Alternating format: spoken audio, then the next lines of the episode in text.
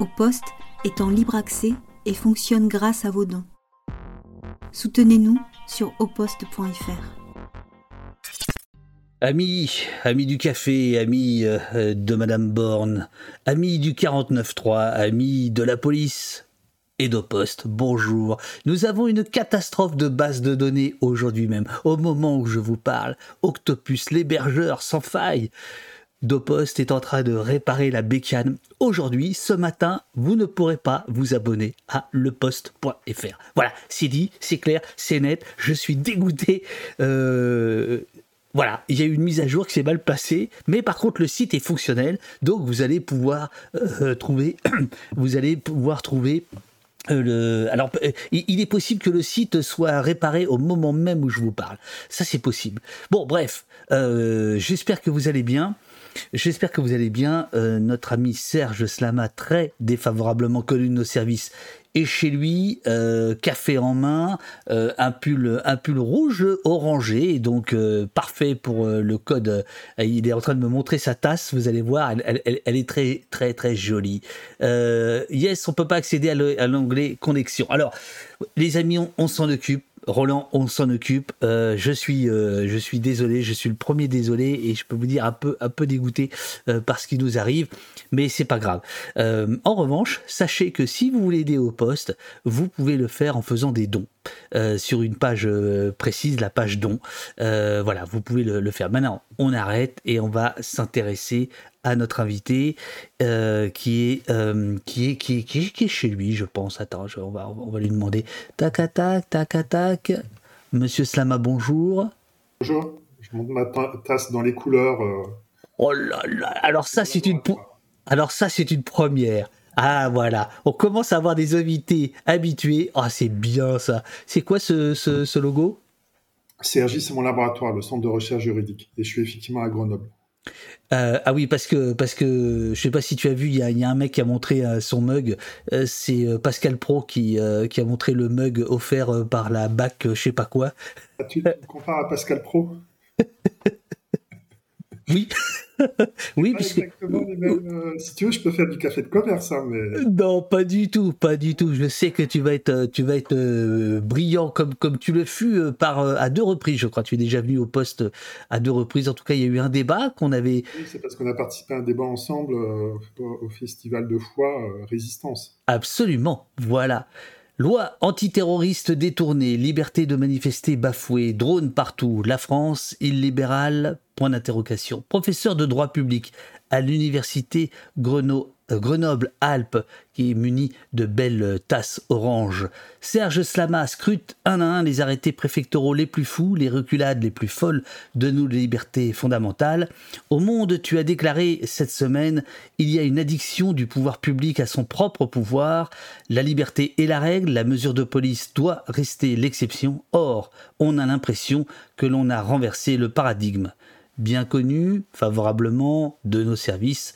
Serge, euh, nous allons faire ensemble le point sur cette période sombre. Alors je, parle avec le sourire parce que j'aime discuter, j'aime converser avec des gens comme toi, euh, donc ça me procure du plaisir. Mais je dois dire que la période dans laquelle on est, j'ai jamais vu ça.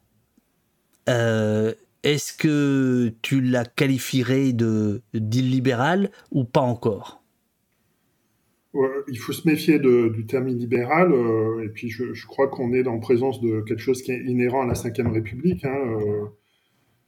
François Mitterrand parlait de coup d'État permanent euh, dans les périodes d'état d'urgence et d'utilisation de l'article 16 par le général de Gaulle. La, période de l'après 68 a été une période particulièrement répressive, faut pas l'oublier, à l'égard des mouvements post-68 art. On se rappelle de l'éditeur Maspero, hein, qui a essuyé le pouvoir, de dissolution aussi de groupements à l'époque euh, d'extrême gauche. Je, recommande par exemple l'établi, hein, qui on voit un peu cette période, juste la période d'après où euh, Robert Linard va, en usine, va s'établir en usine. Donc en fait, on a déjà, enfin la, Ve République, de toute façon, repose euh, à une tendance autoritaire. C'est un régime démocratique, républicain, mais qui a des tendances autoritaires affirmées hein, depuis le début. Et aujourd'hui, en fait, on est dans une période très spécifique où le, pouvoir perd pied. Vraiment, le 8 mai, un président de la République totalement isolé, euh, sans public, euh, pour célébrer la libération, célébrer la, victoire des, Alliés, c'est tout de même une image sans précédent. Et en fait, il y a une utilisation par l'autorité publique, par les préfets, d'outils de, mise à distance des foules, de, pour préserver le président de, des casserolades et autres. on en reparlera sûrement. Bien sûr. Il y a eu des, il y a eu des manifestations, une manifestation d'extrême droite qui n'a pas fait l'objet de, mêmes intentions de, la part de, des autorités publiques. Et donc, en fait, peut-être ce qui caractérise cette période, c'est le cumul de mesures. On aura des exemples où vraiment euh, arrêté drone, périmètre de protection, arrêté anti-manif euh, et autres arrêtés qui se cumulent euh, dans le temps de manière très très rapprochée. Comme tu l'as dit, on fait la chasse aux arrêtés avec un groupe qu'on a constitué au sein de plusieurs associations, notamment la DELICO, dont je suis membre, l'association de défense des libertés constitutionnelles. Donc, cumul dans temps très rapproché et puis euh, le détournement de l'objet des, arrêtés. on a l'impression que la finalité principale n'est plus de maintenir l'ordre public, ou pas principalement de maintenir l'ordre public, mais de préserver le pouvoir, de préserver un homme comme président de la République euh, depuis euh, la réforme des retraites. Alors, il y a quand même, dans, dans l'époque qu'on traverse, il y a quand même deux choses. C'est que la première, c'est que un Macron s'est présenté comme centriste, comme le en même temps. Donc, euh, il s'est pas présenté comme euh, euh, l'incarnation d'un visage autoritaire.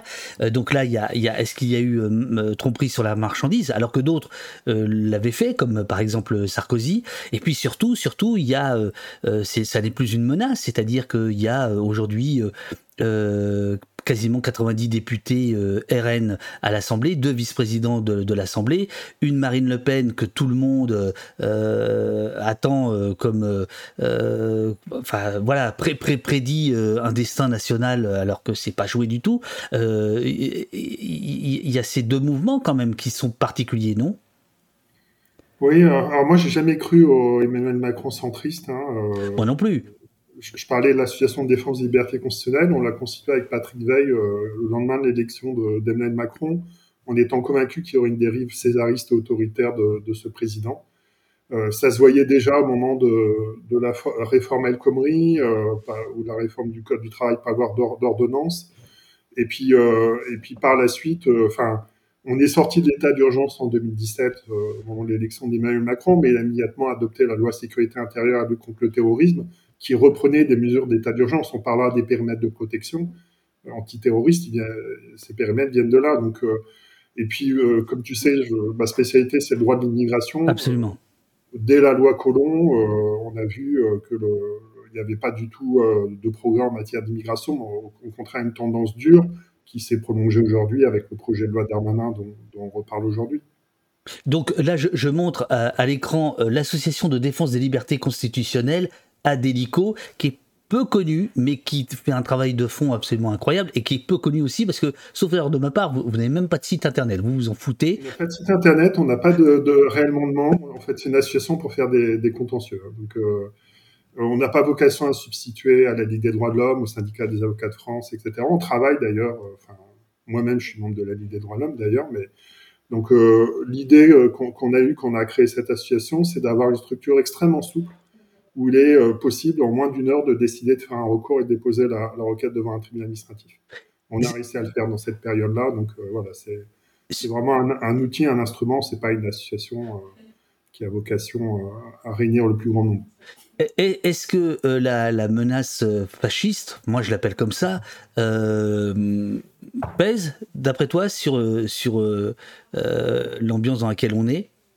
De la part de Macron, de la part de la justice droite, Il ne faut pas se voiler. Euh, on, a beaucoup parlé de, l'islamisme ou des radicaux d'extrême gauche, mais en fait, quand on voit les rapports des services de renseignement, actuellement, la menace principale sur des institutions, c'est l'extrême droite. Et la manifestation qu'on a vue là récemment, euh, le 6 mai, je crois, elle, était assez significative de ça. De, ils ont une capacité de mobilisation et d'organisation assez impressionnante.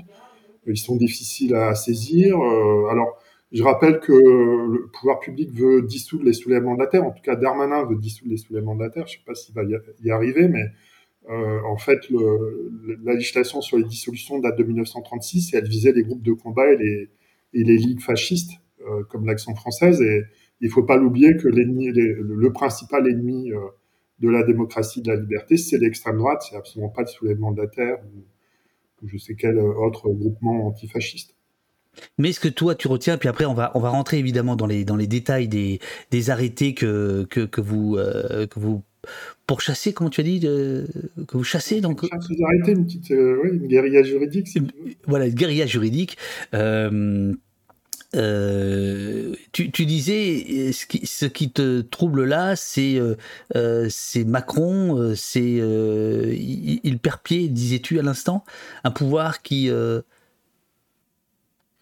oui, de toute façon, c'est le problème des institutions de la Ve République. C'est l'idée que euh, on incarne en une seule personne élue au suffrage universel direct l'essentiel des, des, pouvoirs. En tout cas, le, rappelons-nous la, la, période de gestion de, du Covid, par exemple, avec toutes les décisions qui étaient prises en Conseil de défense par le président de la République, parfois même sans consultation des, des ministres intéressés, ou où ils n'appellent pas toujours la voix au chapitre, ou parfois ils découvraient les mesures euh, issues du Conseil de défense. Donc, euh, ces périodes d'état d'urgence ont été importantes. Euh, on l'a dit, hein, ça a été des, moments laboratoires. On l'a suffisamment dénoncé, hein, les états d'urgence, et même essayé d'obtenir leur suspension. Euh, il y a eu aussi le droit de l'immigration qui a été euh, une période de laboratoire, particulièrement à Mayotte. je pense qu'on pourrait reparler de Mayotte parce que se passe à Mayotte avec l'opération menée par à nouveau Darmanin et assez inquiétante. Euh, ce qui s'est passé en banlieue aussi, euh, on parlera des drones, j'imagine. Aujourd'hui, il y a dans des quartiers des drones qui pendant trois mois vont, vont survoler en permanence les quartiers. c'est assez significatif aussi d'une dérive et d'un contrôle, d'une volonté de contrôle des populations. Sur, euh, sur Mayotte, nous avons fait euh, deux émissions avec euh, Grégoire Méraud, qui, qui est correspondant pour au poste maintenant là-bas. Donc on suit, on suit ça évidemment, à la fois pour ce qui se passe à Mayotte et puis pour ce que ça dit de la métropole et, de, la politique qui est menée là-bas. Alors, si tu veux bien, on va prendre euh, non pas un par un tous les arrêtés, mais les familles d'arrêtés. Alors il y a euh, une, euh, on va commencer par les plus originaux, ces arrêtés anti-casserole ou anti-sifflet, anti-dispositifs sonores. tu les vois arriver comment? Qu'est-ce que tu en penses? Et en quoi, en quoi ils sont évidemment contestables? Alors, je vais être d'accord avec le préfet Moutou de l'Hérault, qui est un ancien collègue, Pourtant, on n'est pas du tout famille politique, mais je pense qu'il n'y a pas eu d'arrêté anti-casserole. Euh, alors, une petite réserve, c'est qu'au moment où, euh, a, lancé la première casserolade, euh, il y a eu deux villes, dont Marseille, qui ont interdit ces manifestations. Euh, elles ont tout de même eu lieu, hein, mais euh, elles ont été interdites. Et là, vraiment, je vois pas sur quel fondement on peut empêcher euh, une casserolade qui est une tradition française, hein, la tradition du charivari. Euh, alors voilà, donc euh, alors ce qui s'est passé, c'est que à partir de, ce moment-là, à partir du discours d'Emmanuel Macron euh, suite à l'adoption de la, la, loi sur la réforme des retraites, il a commencé à aller en province. Il a commencé par Strasbourg. Et depuis 2018, depuis les Gilets jaunes, à chaque fois que le président de la République se déplaçait, les préfets ont pris l'habitude de créer des périmètres de protection. Un périmètre de protection, c'est une mesure issue de la loi SILT, Sécurité intérieure et lutte contre le terrorisme de 2017, qui vise à créer des périmètres pour protéger une zone d'un attentat terroriste. Donc on sait, Stade de France par exemple, euh, euh un marché de Noël, enfin là où il y a déjà eu des attentats, il y a des périmètres de protection qui sont pris euh, habituellement par, les préfets. La particularité du périmètre de protection, c'est que pour rentrer dans ce périmètre, il y a des fouilles systématiques qui peuvent être faits par des policiers municipaux ou des, vigiles privés pour sécuriser la zone. Ça sert à ça le, périmètre de protection. Euh, sauf qu'on on se rend compte en lisant les rapports officiels, parce qu'il y a une commission de suivi de, la loi CILT, euh, et la commission c'est Eric Ciotti, Yael Braun-Pivet et euh, Raphaël Gauvin. Ils ont fait des rapports régulièrement disant les préfets détournent les périmètres de protection pour des mesures d'ordre public général de, de, voilà, de maintien de l'ordre, notamment des manifestations. C'est vraiment décrit, hein, c'est un phénomène très fréquent depuis 2018, et la quasi-totalité des déplacements d'Emmanuel Macron avait donné lieu à des périmètres de protection. Ça n'intéressait pas les médias, mais c'était déjà le cas. Peux-tu, peux rappeler la loi SILT de 2017, sur quoi elle portait? C'est, la loi qui a suivi euh, la sortie de l'état d'urgence, et donc qui a permis d'inscrire dans le Code de la sécurité intérieure euh, quatre mesures euh, phares de l'état d'urgence, dont les périmètres de protection. Et donc, le, quand Emmanuel Macron s'est rendu à Strasbourg, la préfète de Strasbourg a créé un périmètre de protection empêchant de manifester à l'intérieur de ce périmètre euh, et interdisant par exemple les animaux dangereux ou d'autres mesures de ce type. Alors cet arrêté-là, on l'avait pas vu, pas vu à temps. Euh, souvent, c'est publié la veille pour le lendemain. Hein. Il faut être derrière son écran sur le recueil des actes administratifs à 18 heures pour pouvoir euh, choper l'arrêté. Et souvent, on n'a pas le temps de le contester. Hein. Et donc le lendemain, il a été, il a été dans l'Hérault. Et là, on a l'arrêté, on l'a vu, euh, on l'a contesté. Alors, ça donnera un non-lieu à statuer parce que le, juge n'aura pas le temps de, se prononcer. Mais dans l'arrêté, il y avait une formule assez classique qui est l'interdiction des, dispositifs sonores portatifs. Euh, objectivement, il y a d'autres arrêtés, j'ai regardé régulièrement euh, quand il y a des manifs, on peut limiter le nombre de décibels ou interdire des dispositifs sonores portatifs. C'est pas quelque, le préfet Léraud a pas inventé cette formule pour l'occasion. Le problème, c'est que euh, concrètement, cet arrêté a été interprété par les gendarmes, euh, on l'a vu dans plein de scènes euh, dans, les médias, comme empêchant l'entrée avec des casseroles. Alors on ne sait pas d'ailleurs si les casseroles étaient interdites parce que c'était un dispositif sonore ou parce que c'était une arme par destination. Parce que dans ces périmètres, on interdit aussi les, armes par destination et à peu près n'importe quoi peut être une arme par destination. Et, et donc, euh, rappelez-vous, hein, Sainte-Soline, la Ligue des droits de l'homme, elle est critiquée pour avoir contesté l'arrêté euh, limitant les armes par destination, pour la même raison, puisque tu sais, si tu as des lunettes, tu as des, je sais pas quoi, n'importe quoi dans ton sac, c'est considéré comme des armes par destination. Euh, et donc, l'arrêté a été pris par le préfet de l'Hérault, il y a eu la polémique, euh, la Délico a contesté l'arrêté trop tard, mais ça nous a permis de nous préparer, en fait, on, a, on avait le, le recours qui était prêt, pour l'arrêté suivant, qui a eu lieu euh, en Loire-et-Cher, si je ne me trompe pas, on a, on a saisi le tribunal administratif. Ça a fonctionné euh, à temps, on, l'a repéré la veille le soir, on, a saisi à temps et, et, Juste Serge, quand, tu dis on l'a repéré, c'est-à-dire que euh, vous faites un travail de veille, il y a des services quelque part à la chancellerie. comment ça se passe? C'est moi le service? Euh, c'est moi en fait. enfin, on est on est une poignée. Euh, on a créé un groupe euh, sur WhatsApp que j'ai appelé. alors c'est une blague de juriste. Hein, le, groupe de le, groupe d'action juridique contre les arrêtés préfectoraux ou anti-arrêtés préfectoraux, le GAJAP. Alors, c'est en référence au GAJA. Les juristes savent que ce qu'est le GAJA, c'est un bouquin. Ça m'a l'air drôle, mais j'ai pas la ref. Je te le montre si tu veux. Facile. J'ai toujours un GAJA de moi. ah, c'est génial. C'est de la pub à Dalloz, hein, désolé pour. Euh, ah non, mais Dalloz, c'est. C'est les grands arrêts de la jurisprudence administrative. Attends, je te mets au grand. C'est la référence des, des, juristes en droit, en droit administratif. On apprend le droit administratif sur ce livre, les grands arrêts de la jurisprudence administrative. On appelle ça le Gaja. Il y a même des t-shirts Gaja. Euh, une collègue, Caroline Lantero, a un t-shirt. Et ça se fume le Gaja ou? Quoi? Ça se fume le Gaja? Euh, Je sais pas, j'ai essayé. En tout cas, ça sert aussi à si tu as une table pas très stable, euh, certains collègues ont tous les exemplaires du Gaja depuis les années 50. Ça a été créé tout de même par euh, René Cassin, notamment euh, Valine Rivero, euh, euh, veille et long, pardon. Nous avons le petit Luc dans le chat qui nous dit les grands arrêts de la jurisprudence administrative, couramment abrégé en GAJA, est un recueil de jurisprudence du droit administratif français publié en 1956. Voilà, à l'initiative de Cassin, euh, Cassin, enfin de, de, voilà, de résistants, on va dire, sachant qu'il y avait aussi Bréban hein, qui était communiste dans le, le GAJA.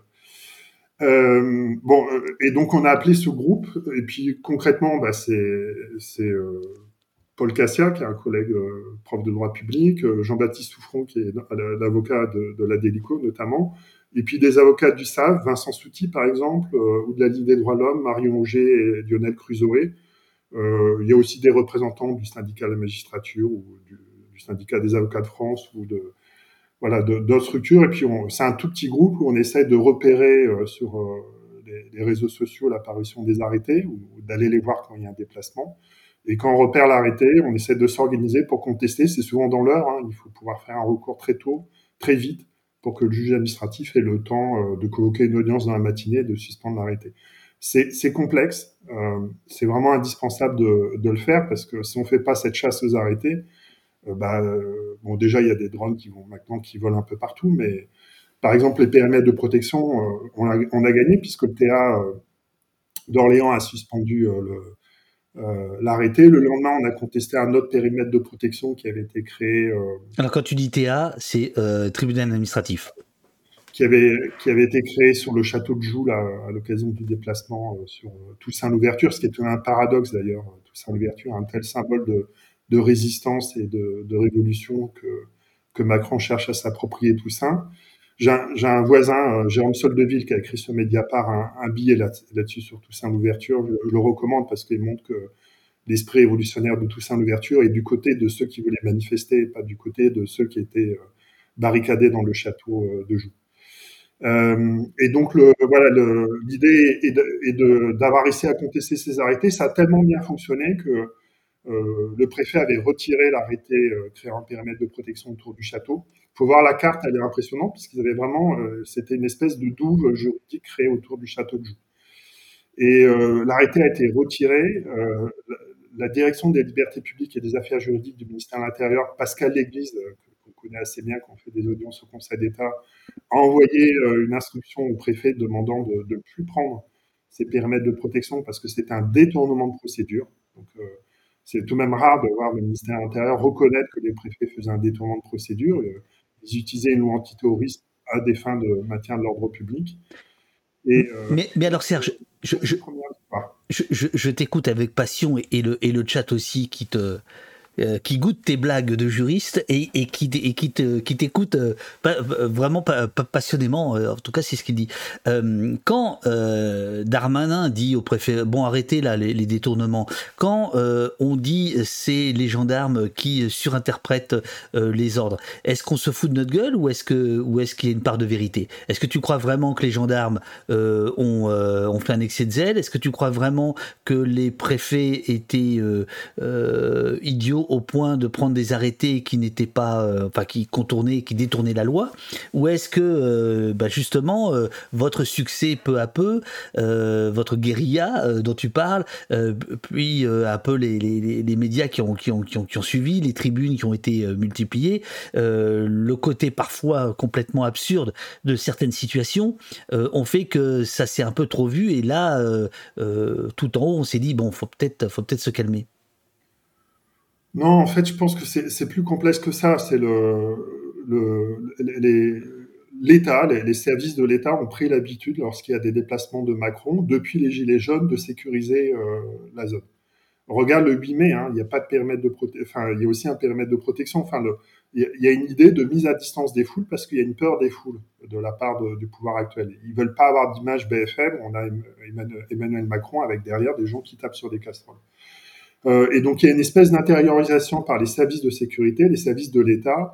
Il faut sécuriser la zone parce qu'un préfet il veut pas se faire engueuler par euh, par le son, son, le ministre en disant euh, ah voilà il y a eu ces, ces images dans BFM c'est catastrophique vous êtes responsable. Et donc quand vous êtes le préfet de l'Hérault ou, le préfet du Barin ou etc et que vous devez sécuriser bah vous prenez toutes les mesures juridiques que vous avez à votre disposition. Ils l'ont fait depuis 2018 personne ne le contestait bon, il continue à le faire. Donc, euh, alors on avait beau, moi, je, comme universitaire, j'avais dit à plusieurs reprises que les périmètres de protection étaient détournés, mais personne n'entendait ça. Donc, euh, paradoxalement, c'est euh, le fait que les gendarmes aient fait et, saisi les casseroles devant les médias qui ont permis de, délégitimer ces arrêtés. Mais le problème n'était pas les casseroles, le problème était l'utilisation de législation antiterroriste pour, protéger les oreilles du chef de l'État en réalité. Mais attention, hein, parce que. Oui, mais tu, tu, disais que depuis 2018, ça posait aucun problème au même préfet. Personne ne le contestait, ou on n'avait pas le temps de le contester, ou on s'était pas organisé pour. Donc, euh... donc quand Darmanin fait cette sortie-là en disant euh, à ses ministres, euh, bon, euh, calmez-vous sur les arrêtés, à quoi il joue? Au préfet. Bah là, il joue. Enfin, je pense que c'est pas vraiment Darmanin. Hein, c'est vraiment. je sais pas comment Libé s'est procuré ce mail, mais c'est euh, un mail envoyé par la directrice des libertés publiques et des affaires juridiques au préfet disant euh, il, il, voyait bien qu'on allait euh, cartonner tous les arrêtés, on s'était organisé, hein, donc on allait monter une affaire au Conseil d'État. C'était le but. Hein. Sauf qu'il faut agir de manière extrêmement diligente, hein, puisque tout ça se passe en 24 ou 48 heures. Donc ils ont bien compris qu'on lâcherait pas, ils nous connaissent. On a fait beaucoup d'audiences au Conseil d'État en représentant euh, des associations où Paul a fait, euh, Paul Cassé a fait beaucoup de, recours. Donc euh, ils savaient bien qu'on lâcherait pas et donc elle a alerté les préfets sur le fait de plus détourner les permis de protection. Mais j'insiste qu'au château de Joux, le permis de protection a été abrogé, retiré même. Pourtant, le jour même, les gendarmes ont fait un barrage empêchant les manifestants d'accéder au château. Ce barrage était totalement illégal. Il n'y avait aucun fondement juridique. Rien ne permettait d'entraver la circulation des citoyens et, la possibilité d'aller dans, ce village. Donc, on voit bien que parfois il y a une espèce de fait accompli. on l'avait aussi au Stade de France. Hein, la CGT était interdite de manif. Elle a obtenu satisfaction devant le tribunal administratif grâce à Marion Auger à nouveau. Et, pourtant, euh, on a vu que les, cartons rouges, notamment, étaient saisis à l'entrée du Stade de France. Euh, voilà, c'est l'État qui se défend, hein. c'est l'État qui met à distance euh, la contestation. J'ai rarement vu une telle instrumentalisation de l'État aux fins de protection d'un homme. C'est vraiment, c'est peut-être ça la caractéristique de notre période. Euh, dans les interdictions de, manifester, est-ce que euh, il y, a d'autres choses euh, que le périmètre de, sécurité? Qu'est-ce que qu'est-ce que l'on voit poindre en ce moment? Alors, donc en fait, il y a un cumul de mesures actuellement. Bon, les périmètres de protection, il y en a encore, mais vraiment dans des zones où il y a un risque terroriste. Il y a systématiquement des interdictions de manifestation. Euh, on a vu la période de l'après-annonce euh, du 49-3. Euh, à partir du 17 mars, le préfet de police de Paris avait pris des arrêtés tous les soirs pour interdire les manifestations spontanées. Lionel Crusoe et, Marion Auger pour la Ligue des droits de l'homme et le SAF ont fait une chasse littéralement à l'arrêté. Ils ont pris trois ou quatre non-lieux à statuer parce qu'à chaque fois c'était tardif, hein, la publication était tardive, voire même certains arrêtés n'ont même pas été publiés. Euh, et puis finalement, ils ont développé, euh, ils se sont organisés, ils ont fini le 31 mars par euh, avoir une audience au, tribunal administratif et, il a été, l'arrêté a été suspendu le 1er avril. Et le 4 avril, la Délico, on a obtenu une belle ordonnance où le tribunal administratif de Paris donnait injonction au préfet de Paris de publier à temps ses arrêtés. Alors voilà, parce que ça c'est l'autre l'autre truc, c'est-à-dire qu'on a vu même des arrêtés être publiés en cours euh, d'exécution, si, je puis dire, c'est-à-dire, je ne sais plus où c'était. Pas du tout, pas pour certains. Le 29 mars, l'arrêté n'est pas publié.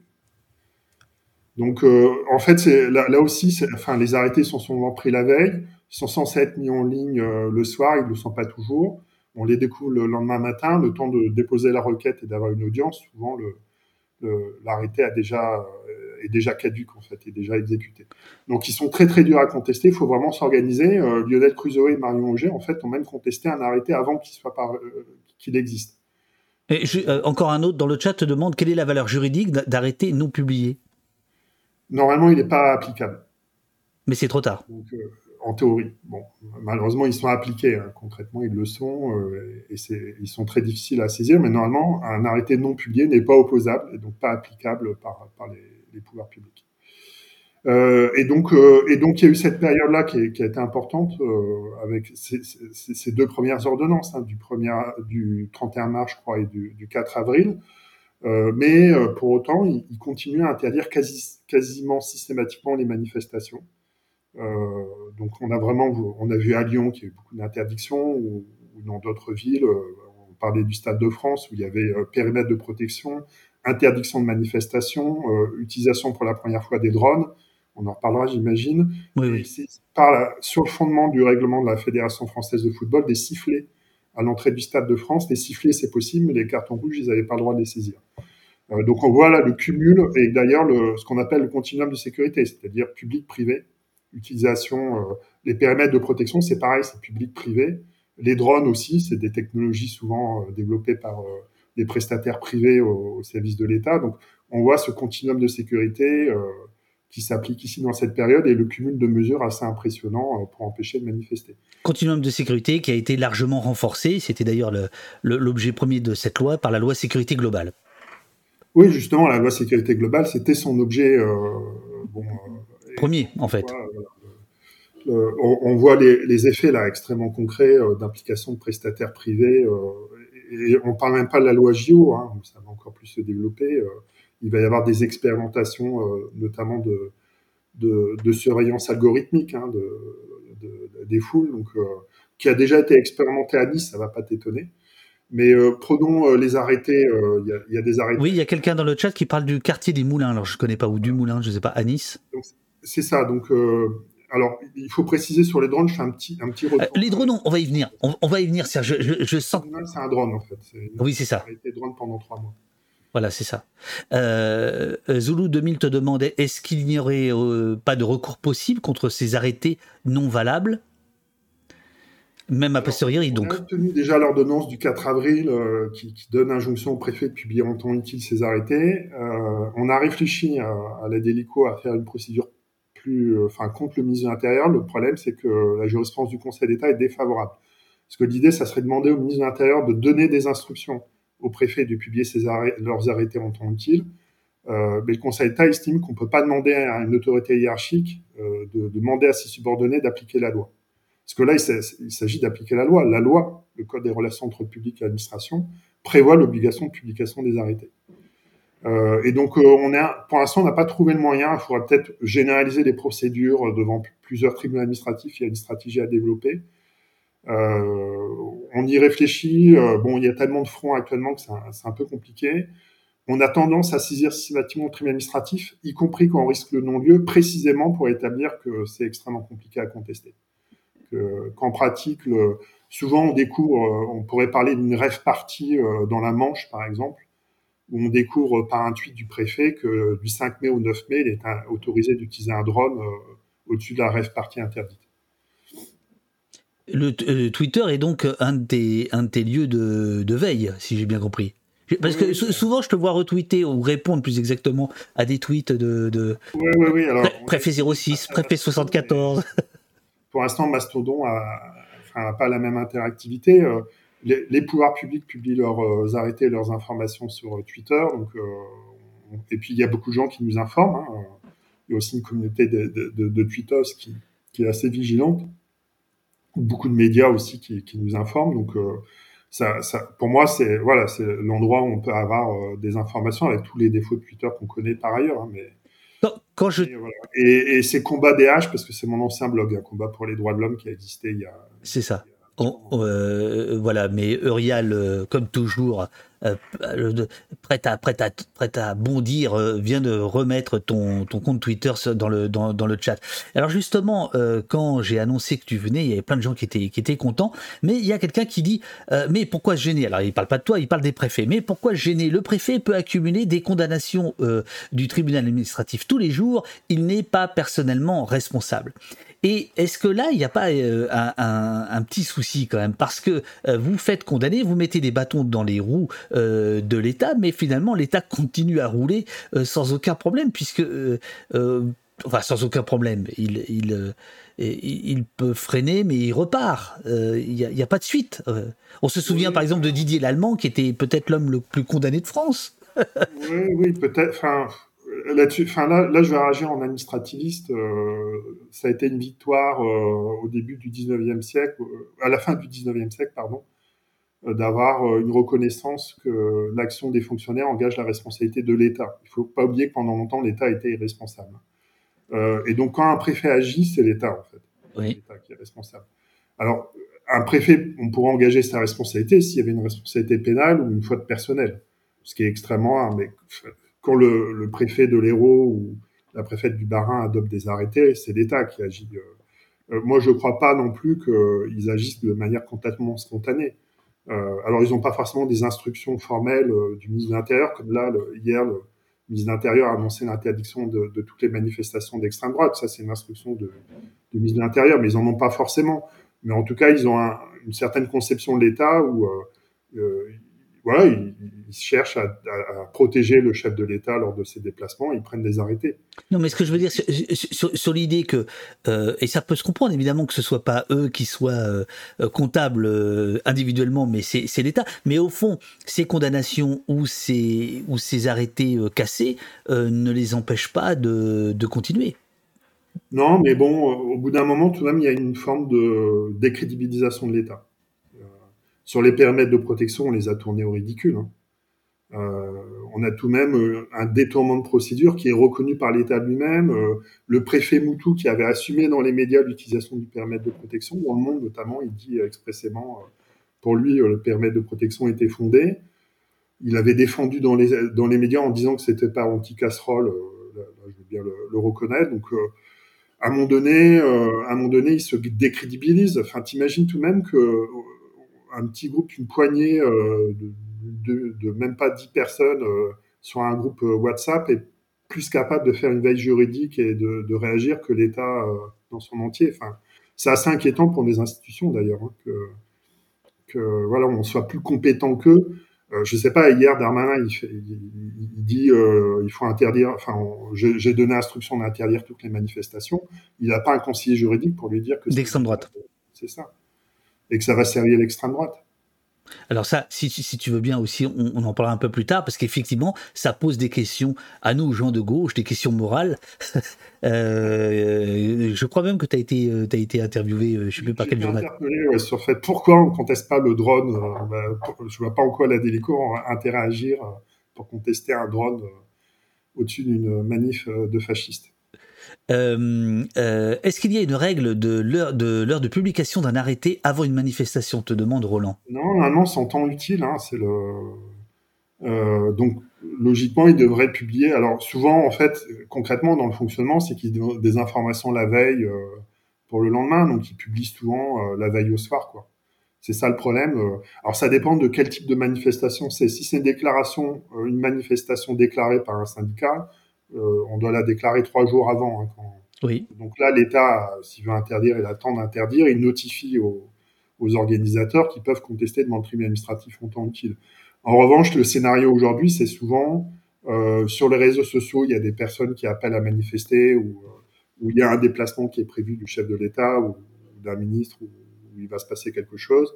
Et le préfet, la veille, adopte un arrêté et le publie au recueil dans la nuit. quoi.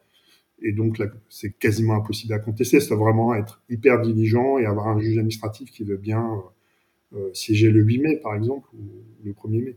Euh, pour rester dans la manifestation, Flock te demande est-ce que c'est une valeur légale, cette histoire d'armes par destination, par anticipation, ou est-ce un abus? Ça a été, enfin, je, ne suis pas hyper spécialiste de ça, c'est contesté. Là, on l'a reproché à la Ligue des droits de l'homme hein, pour Sainte-Soline en tout cas, enfin, il faut faire le lien avec euh, d'autres événements. Tu sais que il y a beaucoup d'avocats qui euh, critiquent euh, des gardes à vue de type préventif pour les manifestations. Bien sûr. C'est les gilets jaunes. Hein. Alors je, passe, je pense à Raphaël Kempf notamment, ou Bien sûr. avocat très engagé sur ces questions-là et qui critique depuis assez longtemps des techniques de policières qui viennent des, quartiers d'ailleurs où on utilise des, infractions euh, des infractions pour faire des, des contrôles préventifs avant les manifestations. Et dès qu'il y a quelque chose qui pourrait servir d'arme euh, dans le sac, euh, on place en garde à vue la personne. Et ça aboutit la plupart du temps à des, à, des relax en fait, ou même pas de poursuite du tout, les personnes ne sont pas poursuivies par le parquet. Euh, là aussi, il y a une tentative de l'ADELICO au début de, de, de, de, cette période sur les retraites où où euh, on a essayé de contester hein, cette pratique, mais le, juge administratif n'a pas, suivi. Pour des problèmes de preuve, c'est extrêmement difficile à prouver euh, euh qu'il existe des instructions en ce sens. Tu vois, c'est des pratiques de parquet qu'on connaît, qui sont couvertes souvent par des réquisitions du procureur de la République, par exemple, ou d'autres formes d'autorisation de, contrôle systématique. Alors, il y a tout de même une information. Mediapart a publié il y a deux trois jours un article sur à Lille notamment, dans d'autres parquets, il y aurait des, des, parquetiers qui auraient créé des tableaux. Des listes. De garder à vue, des listes euh, XL de, de garder à vue. Et, euh, et euh, ce qui est complètement illégal, hein, ils peuvent faire des remontées, mais pas individuelles, via, via Sphinx, qui est le système de. Je crois que c'est Sphinx, j'ai pas, pas me tromper de nom, pardon. Et euh, ils peuvent faire des remontées individuelles, mais là, c'est un tableau créé en dehors de. en violation de la loi sur l'informatique et des libertés. Euh, la Ligue des droits de l'homme a annoncé, la Délico euh, va le faire aussi, euh, d'avoir saisi le tribunal administratif de Lille contre cette pratique des parquets. Alors c'est difficile d'identifier si ça vient du ministère ou si c'est une pratique locale, mais ça va être assez intéressant parce qu'on pourra peut-être obtenir une injonction d'un tribunal administratif donnant injonction au parquet de, détruire les tableaux. Ça serait pas banal. En termes juridiques, c'est tout de même ça serait une belle première d'avoir une injonction à un, parquetier. Quoi. On, va, on va passer au, drone, mais, mais d'abord, euh, les, les, arrestations préventives, les gardes à vue préventives dont tu parlais, euh, ont aussi été dénoncées par Dominique Simoneau, euh, contrôleuse générale des lieux de privation de liberté. elle a été immédiatement, à minuit, elle été attaquée par, par Gérald Darmanin en disant Vous dépassez vos compétences, Dominique Simoneau, qu'on avait évidemment reçu au poste. la Ligue des droits de l'homme, on connaît tous le procès qui lui est fait aujourd'hui par euh, la droite et l'extrême droite et, euh, et, et, des membres éminents du gouvernement. Euh, est-ce que vous, euh, Délico, vous avez aussi des, des, menaces en disant vous, c'est quoi ces zigotos La, la, Délico, enfin attention, vraiment, on peut pas comparer la Délico. Ah bah c'est quand même Digus dans leur garage qui font un peu chez l'État quand même. La, Délico, c'est une boîte à outils, hein, c'est. on n'a vraiment pas. Ouais, ça commence toujours comme ça non, non, mais bon, après, euh, interroge Patrick Veil, lui, son idée, c'était l'avoir la CILU, tu sais, la, grande association civile des libertés euh, aux États-Unis. Oui. C'est la Ligue des droits de l'homme américaine, la CILU. Euh. oui, oui, absolument, ouais. Ça, son idée était là, d'avoir une grande association de défense des libertés constitutionnelles en France. Bon, euh, vraiment, le, on n'a pas vocation euh, à faire des polémiques, etc. On a juste vocation à faire des recours. Non, mais ce que je veux dire, sur, sur l'état d'esprit qui règne, ça aussi, c'est quand même. Euh, il faut remonter, il me semble-t-il, aux années 70 pour. Oui, pour avoir une telle. une telle pression. Moi, je dis souvent à mes étudiants, l'avenir montrera qui a défendu l'état de droit. Moi, je me suis déjà retrouvé dans des audiences au Conseil d'État face à Pascal Léglise, qui représentait le ministère de l'Intérieur en disant euh, entre vous et moi, je crois que ici c'est moi qui représente l'État de droit, qui défend l'État de droit. Euh, je suis prof de droit public par ailleurs, je suis aussi fonctionnaire. Heureusement, j'ai une liberté d'expression.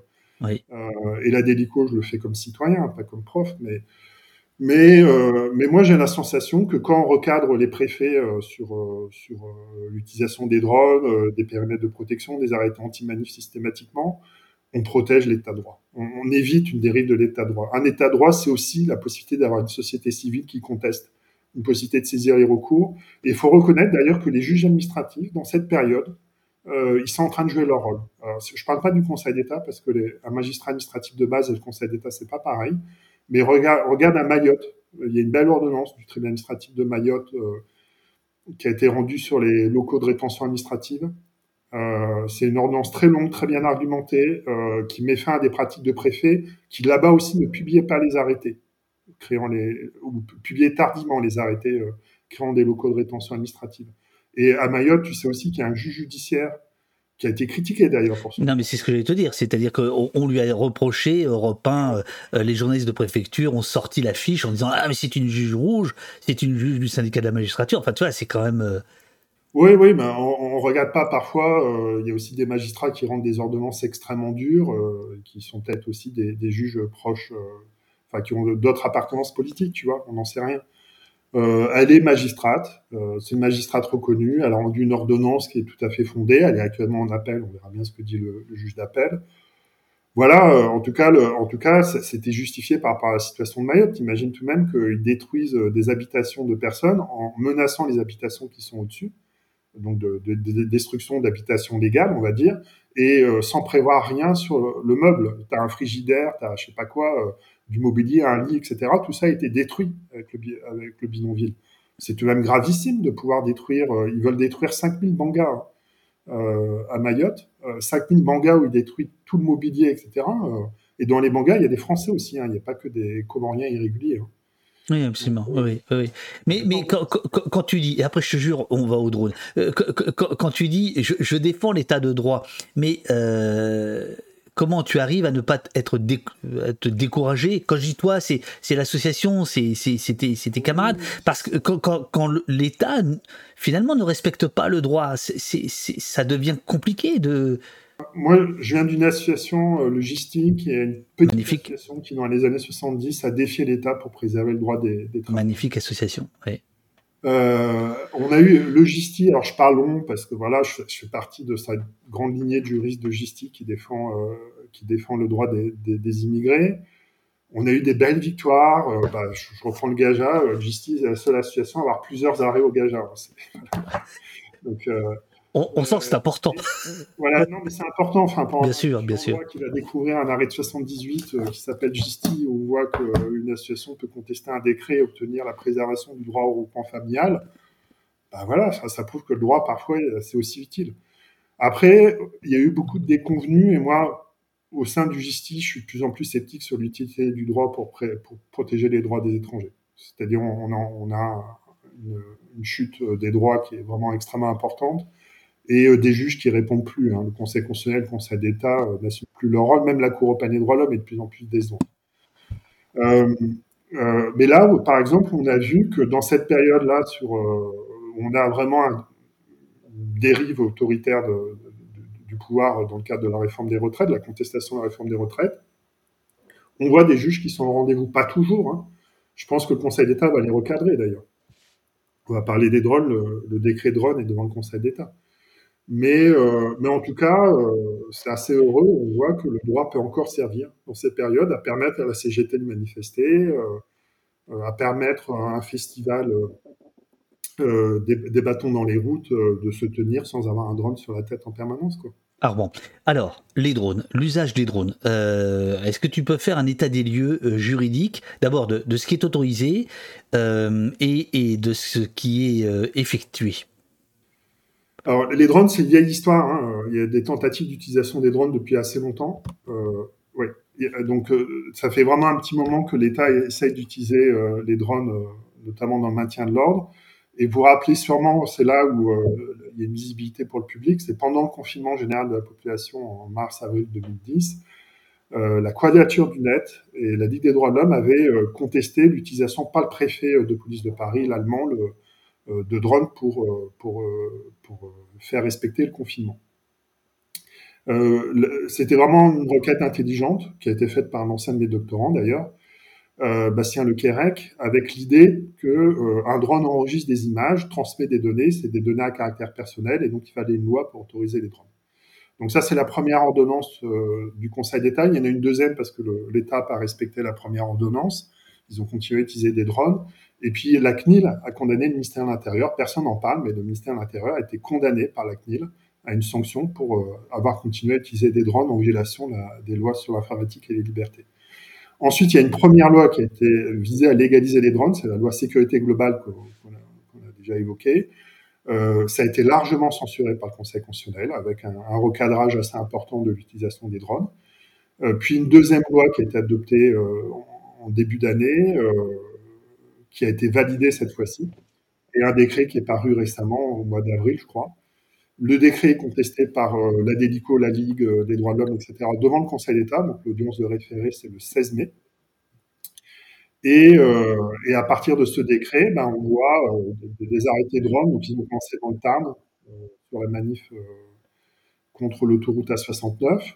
Et puis Mayotte, arrêté drone pendant trois mois. Hein, c'est à Mayotte qu'ils ont autorisé d'abord, le Stade de France, et puis là, on en voit euh, partout tous les rêves parties, euh, les, festivals, euh, les quartiers, les rodéos urbains, toutes les manifs à Lyon, à Paris, à Bordeaux. Ils autorisent systématiquement des drones sans, vraiment encadrer l'utilisation. Donc à Nice, par exemple, dans l'heure, je crois, c'est l'utilisation pendant trois mois, open bar des drones au-dessus des quartiers auquel euh, euh, quelle est le, la, le, la, justification et est-ce qu'il doit y avoir une justification ou pas? Est-ce que la loi euh, exige? Alors, le, le, drone prévoit des cas dans lesquels les drones peuvent être utilisés. Alors, il y a des, des utilisations euh, secours en montagne, lutte contre l'incendie. Enfin, voilà, moi, ça me choque pas euh, s'il faut aller trouver quelqu'un qui, qui s'est perdu en montagne d'utiliser un drone, tu vois. Enfin, Bien sûr. Mmh.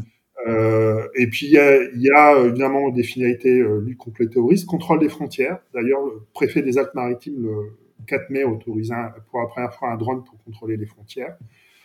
Euh, et euh, après, euh, il y a, y, a, maintien de l'ordre, ce qui est plus contesté, ou c'est plus largement la, la, la, lutte contre la délinquance, donc des infractions. Je pense la lutte contre des trafics de drogue dans les quartiers notamment. Et là, l'arrêté euh, sur le quartier de Moulins, là, qui a été évoqué tout à l'heure, euh, le préfet euh, des Alpes-Maritimes autorise, euh, à partir du 9 mai, si je ne me trompe pas, d'hier, pendant trois mois, l'utilisation de drones au-dessus du quartier pour plein d'infractions, en fait. Donc, c'est vraiment open bar, hein, l'utilisation du drone.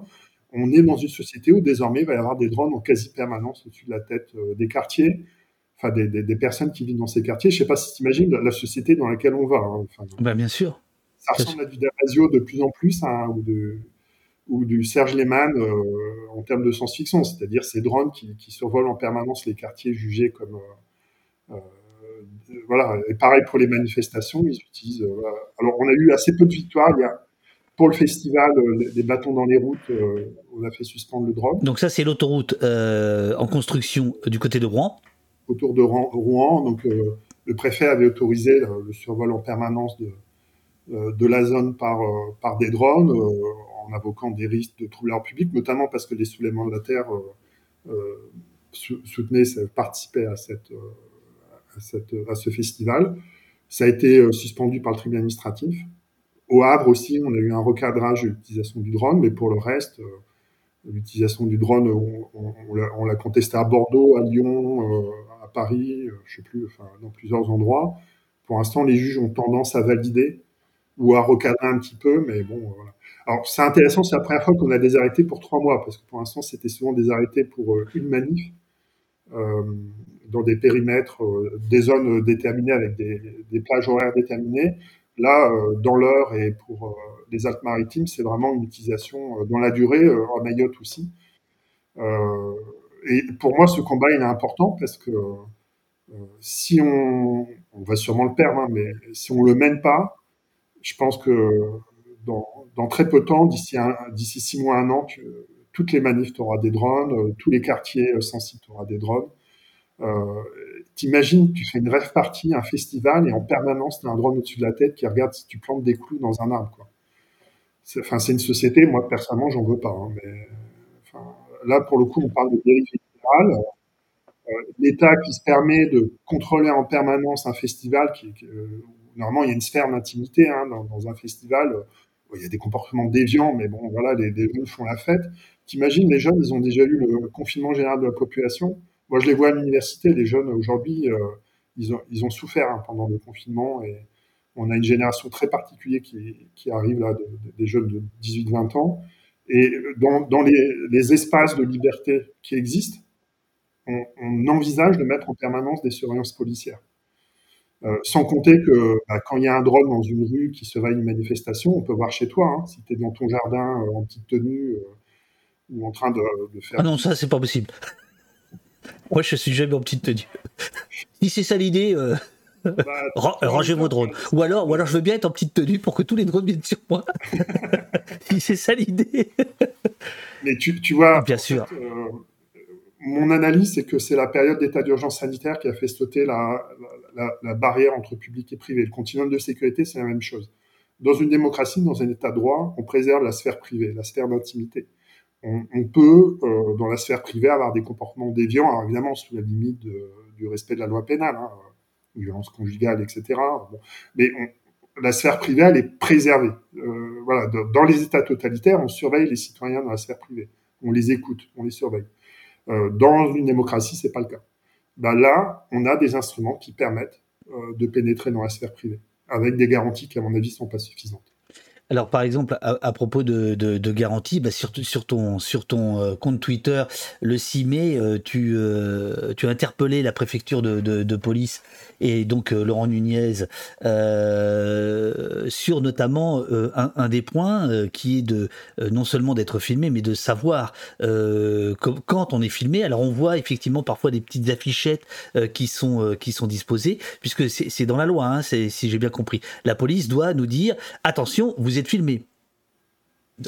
Alors, la, loi et les arrêtés qui autorisent les drones prévoient expressément l'information au public. Donc, normalement, il doit y avoir diffusion dans, les euh, dans la presse, information du public par la presse, sur le site des préfectures et sur les comptes Twitter. C'est prévu par les arrêtés de Alors, voilà. sur les drones. Alors maintenant, on a ça. Soit qu'en fait, souvent les informations sont tardives. Donc, parfois, au cours d'utilisation du drone, dans la Manche, par exemple, euh, arrêté euh, du 5 mai, euh, entre 5 mai et 9 mai, ils informent le 7 mai qu'il y a une utilisation d'un drone. Donc souvent l'information elle est faite tardivement, tellement tardivement que c'est impossible à contester devant le tribunal administratif, sauf à repérer l'arrêté au, recueil des actes. et il doit y avoir aussi des informations sur les lieux. C'est-à-dire, comme les caméras de, surveillance, tu dois être informé que tu es filmé. Je suis pas sûr. Alors, on se rappelle pendant le confinement que les drones de, Nice y parlaient. Ils informaient les gens, vous êtes filmé, vous ne devez pas rester là. Euh, bon, c'est même quelque chose d'assez inquiétant d'avoir ce peu d'informations. Alors attention, hein, il n'y a pas d'informations s'il s'agit de démanteler un, réseau de trafiquants. Dans ce cas-là, ils peuvent se dispenser de l'information. Mais euh, en, revanche, quand c'est euh, dans le cadre de manifestations sur la voie publique, le public doit être informé de l'usage de drones. Alors, sachant que le drone ne vise pas normalement à identifier les personnes, même s'il permet d'identifier les personnes, c'est pas la fonction. C'est sur, un, drone qui a une vision panoramique, panoptique. Pour l'instant, c'est un panoptique. Euh, ah oui, bien sûr. C'est foulcadien plus que deleuzien. donc, ils ont une vision panoptique qui permet de surveiller l'ensemble de, de, de, de l'espace et de voir dans une manifestation s'il y a des, je sais pas, des dégradations, des, des groupes qui se créent, enfin des violences, etc. Hein, donc, euh, et, et, donc je, je montre à l'écran euh, quelques, quelques heures après ton, ton tweet. Alors je ne sais pas s'il y a un rapport de cause à effet. une heure après, ils l'ont publié. Une heure après, ils publient ce truc. C'était la première fois que je voyais ça. C'est donc un, un, tweet euh, de la préfecture de police de, de, de Paris avec on peut le dire d'une certaine manière, un certain soin apporté euh, euh, au visuel, parce que la préfecture, vous n'avez pas forcément habitué à ça, et c'est encore plus glaçant, quoi. C'est-à-dire qu'il y, a quelque chose de complètement glaçant, je ah bah, trouve. En même temps, c'était pour une manifestation de facho, hein, donc. Euh. D'accord, d'accord, oui, non mais d'accord, mais oui, mais c'est, oui, oui, ça on va y venir. Il y avait illégalement le visage masqué. Je rappelle que c'est un délit hein, de dissimuler son visage dans des manifestations afin d'empêcher l'identification. Ils auraient pu interpeller la plupart des manifestants hein, qui étaient masqués. Oui, mais euh, Laurent Nunez te dit que non. bah si. Laurent Nunez te, dit que non. Oui, mais justement, ce qui, ce qui est, euh, je pense, la beauté des gens de gauche, c'est qu'on euh, on défend les libertés. Voilà. Ouais, alors ici, il y a un vrai paradoxe sur cette manif. On est d'accord. bon, on a repéré le truc, bon, de toute façon, c'était trop tard, mais à mon avis, c'est pas le rôle de la Délico, de la Ligue ou du SAD d'aller oh ben non. un arrêté. Ils se démerdent. Euh, voilà, les avocats, euh, bon, de toute façon, euh, voilà, ils auraient pu le faire s'ils souhaitaient le faire. et alors après, est-ce qu'il fallait interdire la manif? C'est beaucoup plus complexe. je pense qu'il y avait moyen d'interdire la manif. Il y a une jurisprudence du Conseil d'État de 2007 qui s'appelle Solidarité des Français. sur la distribution de soupe aux cochons au sans domicile fixe pour, oui de manière discriminatoire, hein, pour exclure certains sans domicile fixe. Cette jurisprudence, avec l'idée de risque de réaction à des discriminations, à, un comportement discriminatoire, permettait au préfet de police d'interdire la manifestation. Ou alors il pouvait utiliser la jurisprudence Dieudonné de, de 2014, qui est assez connue aussi, euh, avec l'idée que Dieudonné a commis euh, des infractions dans le passé et risque de récidiver, de commettre les, les mêmes infractions dans son spectacle, et donc on pouvait interdire son spectacle. Euh, je pense que quand il y a des manifs euh, de, de, groupes d'extrême droite, euh, tels qu'on l'a vu le 6 mai, il y a des risques d'infraction de, assez importantes. Donc le, le, risque est important. Au moins, au, au moins, au, moins cette manifestation euh, aura permis euh, à Mediapart et à Libération de, révéler que certains proches euh, de Le Pen fille y étaient, certains membres du Rassemblement national des, jeunes y étaient, et que donc il y a plus qu'une porosité entre le GUD, les, les néo-nazis, les fascistes et, et un parti qui. C'est pas, un scoop, hein. pas un scoop. Ah, c'est pas un scoop, mais c'est un, c'est une piqûre de rappel. C'est utile de le rappeler. Et, moi, je rappelle, Darmanin a annoncé euh, qu'il allait demander au préfet d'interdire systématiquement euh, l'ensemble des manifestations d'extrême droite. Alors moi, je ne sais pas où commence l'extrême droite, hein, parce que Darmanin, il a tout de même un glissement vers l'extrême droite assez important. Je rappelle qu'il dit à, Marine Le Pen qu'elle est trop gentille. Euh, trop molle. Trop molle, enfin voilà, donc, qui est d'extrême droite. bon, en, tout cas, il demande ça. Très clairement, la demande est illégale, parce que la loi reconnaît un pouvoir discrétionnaire au préfet euh, d'interdire au regard d'un trouble à l'ordre public potentiel euh, les manifestations. Donc c'est à chaque préfet, euh, au regard des éléments qu'il a en main, de, de, décider d'interdire ou pas. D'ailleurs, le préfet de police avait interdit une précédente manifestation et le tribunal administratif avait suspendu. Parce que je rappelle que, il y a un triple test effectué par le, juge administratif. La mesure doit être nécessaire, proportionnée, adaptée aux circonstances. Euh, et on regarde les forces de police disponibles. Donc, euh, il y a un risque de trouble à l'ordre public, mais est-ce que le risque de trouble à l'ordre public est disproportionné? On ne peut pas l'empêcher. et pour des manifs d'extrême droite, il a été considéré qu'il y avait bien un risque de trouble à l'ordre public, mais pas disproportionné, qu'il y avait moyen de l'encadrer. Euh, et c'est pour ça que moi, je, ça sera un paradoxe de dire on peut pas interdire les casserolades, mais à côté de dire oui, le préfet est libre d'interdire des manifs d'extrême droite où il n'y aurait pas de trouble à l'ordre public. Euh, pour moi, c'est ça la liberté de manifestation. C'est on est dans un régime libéral, on doit pouvoir manifester librement dans la limite de, la loi, bien évidemment. Euh, et donc, il n'y a pas d'autorisation. Les préfets n'ont pas autorisé une manifestation. C'est une déclaration. Donc, on souhaite manifester, on déclare. Et si le préfet a des éléments tangibles, il interdit. et donc, c'est paradoxal, mais dans une démocratie, on défend aussi les droits des ennemis de la liberté. Euh, mais on peut utiliser la, législation pour la dissolution d'associations, de groupements, euh, qui a été forgée en 1936 pour ça, pas pour dissoudre les soulèvements de la terre, ça ne tient pas la route, mais on peut dissoudre les groupuscules d'extrême droite. Sur le, les, drones, j'ai retrouvé, c'était euh, notamment euh, à Rennes qu'il y avait eu un arrêté publié à 18h26 pour un rassemblement qui avait démarré à 18h, donc euh, c'était implacable. Euh, à Lyon, le tribunal n'a pas eu le temps de, juger non plus. Il y a un certain nombre de, cas comme ça. Est-ce que sur la question des, des drones, tu, tu, disais tout à l'heure que ce sont des sociétés privées qui louent leurs services à la police, c'est ça? Alors, au début, c'était beaucoup ça, ouais. euh, notamment pendant le confinement. Là, là, ce que j'ai compris, il y a des marchés publics qui ont été euh, passés par le ministère de l'Intérieur. Je crois que Mediapart en a parlé de ces marchés, euh, où ils ont commandé énormément de, de drones. Euh, et donc, désormais, l'État est propriétaire de drones. Et j'imagine que euh, les, il y a des policiers qui ont été formés, euh, puisqu'il y a une formation très spécifique hein, à l'utilisation des drones. Donc, donc aujourd'hui, je suis pas sûr, enfin, je, je crois pas que les drones soient, non, les, les drones sont pilotés par des policiers. Euh, mais la technologie est souvent des technologies privées, comme les caméras de surveillance, euh, le contrôle algorithmique, etc. C'est des prestataires privés qui développent ces technologies, qui sont achetées ensuite par l'État dans le cadre de, de marchés publics. Euh, Marcel te demande, peut-on exiger qu'un arrêté interdisant une manifestation soit validé par un juge avant sa publication? Non, non, non, non. Alors là, là, vraiment, le, encore du principe de droit administratif, c'est euh, il y a un privilège du préalable. L'administration euh, euh, applique ses décisions elle-même et, et, si tu n'es pas d'accord avec la décision, tu la contestes devant un juge. Euh, D'ailleurs, c'est pour ça que la déclaration de Darmanin est critiquable. je sais pas, je, je rappelle ce qu'il dit. Il dit euh, j'ai demandé au préfet d'interdire l'ensemble des manifestations d'extrême droite. et, donc, il veut tout interdire systématiquement. et les tribunaux administratifs décideront lesquels sont les Oui. Voilà. Bon. Bah ça non, c'est, c'est, il peut pas se défausser, c'est jugé dix euh, mille fois par le Conseil d'État, ça une jurisprudence, bah voilà, nouveau. désolé, hein, je fais de la pub pour euh, le Gaja, mais le Gaja, on, sent, on sent que c'est ton, euh, c'est ta bible.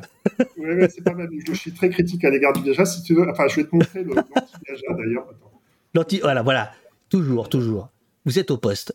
Après le Gaja, l'anti-Gaja. Euh, alors, c'est des grands professeurs. Il y a ma directrice de thèse dedans, d'ailleurs. Les grandes décisions. Les décisions politiques de la jurisprudence administrative, qui est un anti-Gaja, en fait, qui critique le Gaja, euh, qui fait une lecture politique des grands arrêts. Euh, donc, avec des grands professeurs, euh, Pérout, Cailloche, Chevalier et Lochac. Lochac, c'est ma directrice de thèse.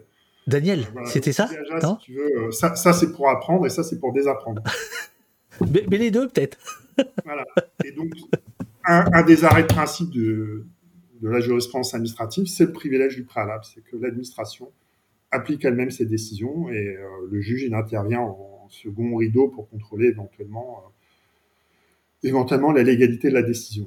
Euh, et donc le ministre de l'Intérieur ne peut pas se défausser sur le juge administratif. C'est au préfet d'estimer au cas par cas s'il y a des éléments permettant d'interdire une manif ou pas.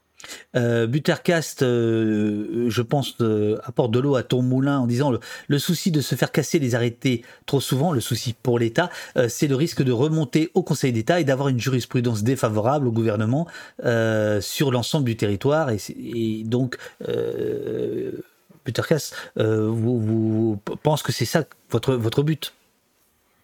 Ouais, alors sur les périmètres de protection, on était prêt à aller au Conseil d'État. On a essayé d'ailleurs on a fait formellement appel, mais c'était trop tard. Il y a un non-lieu à statuer. Euh, sur les drones, en fait, comme il y a une audience au Conseil d'État le 16 mai, euh, le, cadrage va avoir lieu à ce moment-là. Euh, le, Conseil d'État va pas annuler, ou suspendre, c'est quasiment sûr. En revanche, il peut peut-être apporter un certain nombre de garanties dans l'utilisation des drones. Vraiment, l'arrêté du préfet de la Manche du 4 mai qui autorise des drones jusqu'au 5 mai sur une rêve partie. Euh, enfin, l'arrêté fait 10 lignes. Hein. c'est strictement illégal. Aucune des conditions prévues par la loi ne sont respectées par le, préfet de la Manche. Donc, je pense que c'est ce cadrage-là qui doit avoir lieu. Euh, l'utilisation des drones doit être délimitée dans un périmètre géographique, doit être délimitée dans le temps, doit donner lieu à des garanties d'information publique notamment. Il y a aussi des garanties sur l'effacement. Les données sont conservées 7 jours. Euh, il va y avoir un effacement des images après 7 jours, sauf s'il y a une procédure judiciaire où c'est transmis à la justice. Euh, et normalement, ils ne doivent pas filmer à l'intérieur des domiciles ou euh, de vente au domicile de ta porte ou de ton jardin. Euh, et s'ils le font, ils sont censés effacer dans les 48 heures. Je suis assez sceptique. Hein. En fait, quand tu as une caméra fixe, tu as des systèmes de, de cache numérique. C'est-à-dire la caméra ne peut pas filmer chez toi. Euh, en revanche, quand tu as un drone, il n'y a rien à faire. Un drone qui survole, euh, je sais pas, la, la, place de la République euh, à Paris, bah, évidemment, le drone voit ce qui se passe à l'intérieur des domiciles. Quoi. Il y a euh, dans l'air. Oh, tu, regardes l'heure là? Non, ça va? T'as encore un peu de temps? C'est bon? Il y, a, il y a dans l'air le retour de la loi anti-casseurs et notamment le gouvernement qui réfléchirait à un délit de construction de barricades. Qu'est-ce que le professeur de droit public euh, que tu es Là, c'est du droit pénal, donc je, je, je vais atteindre mes limites, mais en revanche, il y a le retour des interdictions administratives de manifester. Oui. donc on se rappelle la loi anti-casseurs précédente, pas, pas, celle des années 70, hein, la, la, loi anti-casseurs de Gilets jaunes, on va dire. C'est ça. La période Gilets jaunes euh, il y avait la, la possibilité de d'interdire individuellement euh, de manifester euh, administrativement hein, sur le modèle des, interdits de stade hein, pour les, supporters. Euh, le Conseil constitutionnel a censuré euh, ces interdictions administratives parce que c'était trop imprécis. Euh, le cadre n'était pas suffisant. On peut penser que ça va revenir. alors il y a là aussi c'est l'état d'urgence qui a servi de modèle puisque pendant l'état d'urgence il y avait des interdictions de séjour qui, revenaient à des interdictions manifestées.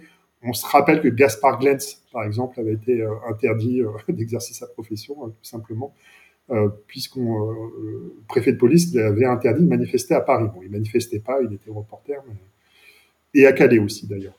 Euh, donc voilà, ça c'est un retour sur le délit de barricade. Franchement, je, je vois pas l'intérêt parce que de toute façon, si tu fais des barricades, c'est que tu es dans un attroupement. Un attroupement, c'est déjà un délit pénal.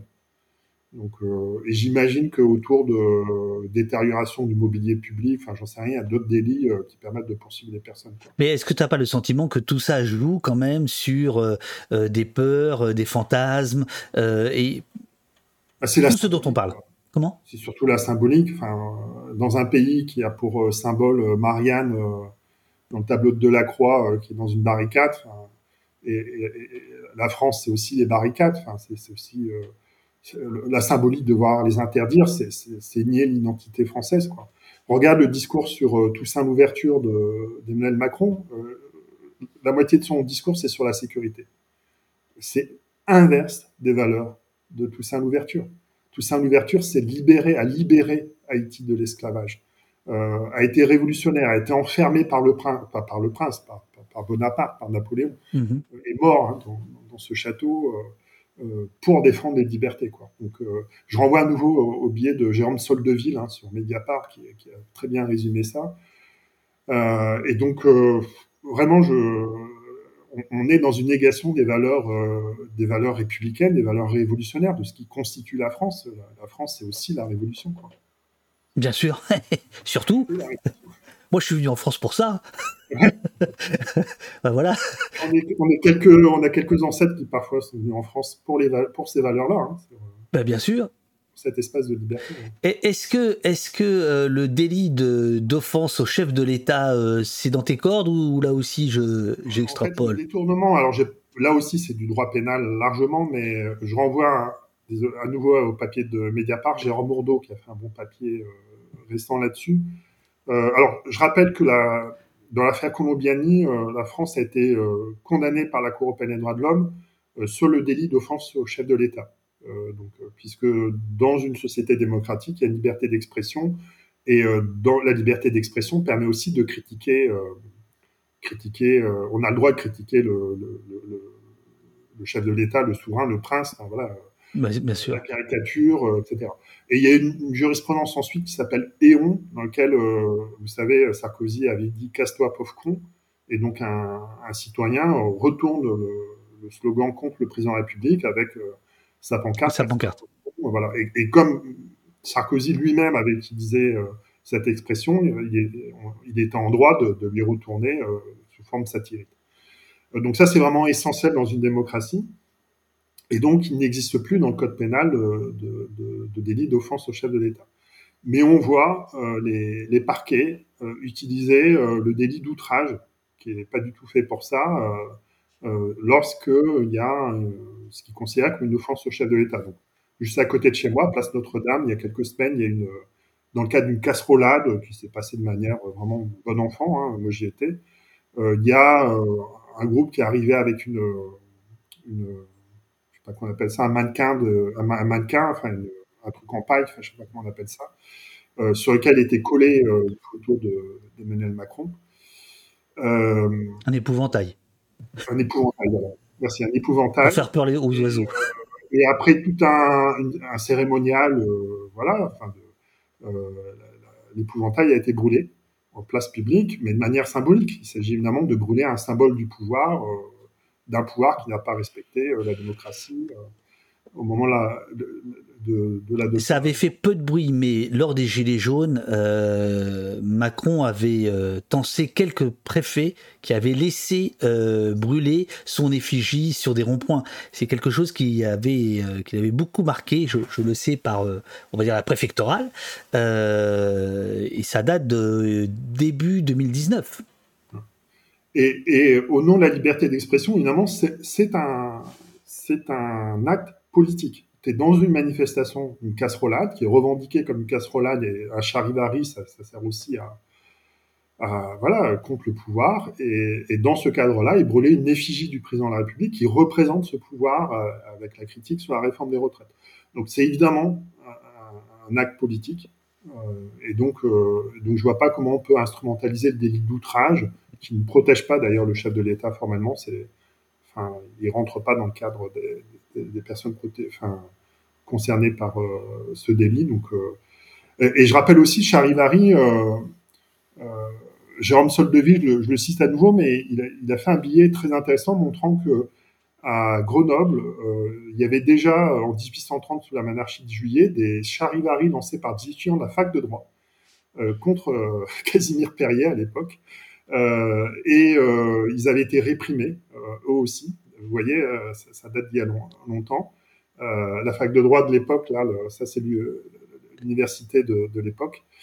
Et, euh, ça avait fini par, par des émeutes, en fait, par un mouvement assez important de type révolutionnaire.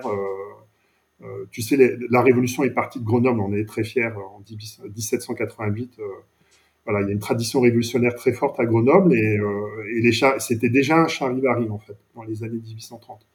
Donc il y a, il y a voilà, il y a, il y a des origines. Euh... Oh, il y a des Grenoblois dans le dans le dans le chat qui sont bien fiers là. Voilà. Ah bah les Grenoble, bah oui. Enfin, pour le coup, enfin il y a il y a cette tradition très forte ici et donc c'est pas très étonnant que les casserolades euh, soient assez importantes à Grenoble. Euh, la dernière manif du 1er mai, je pense qu'il y avait facilement 20 000 personnes.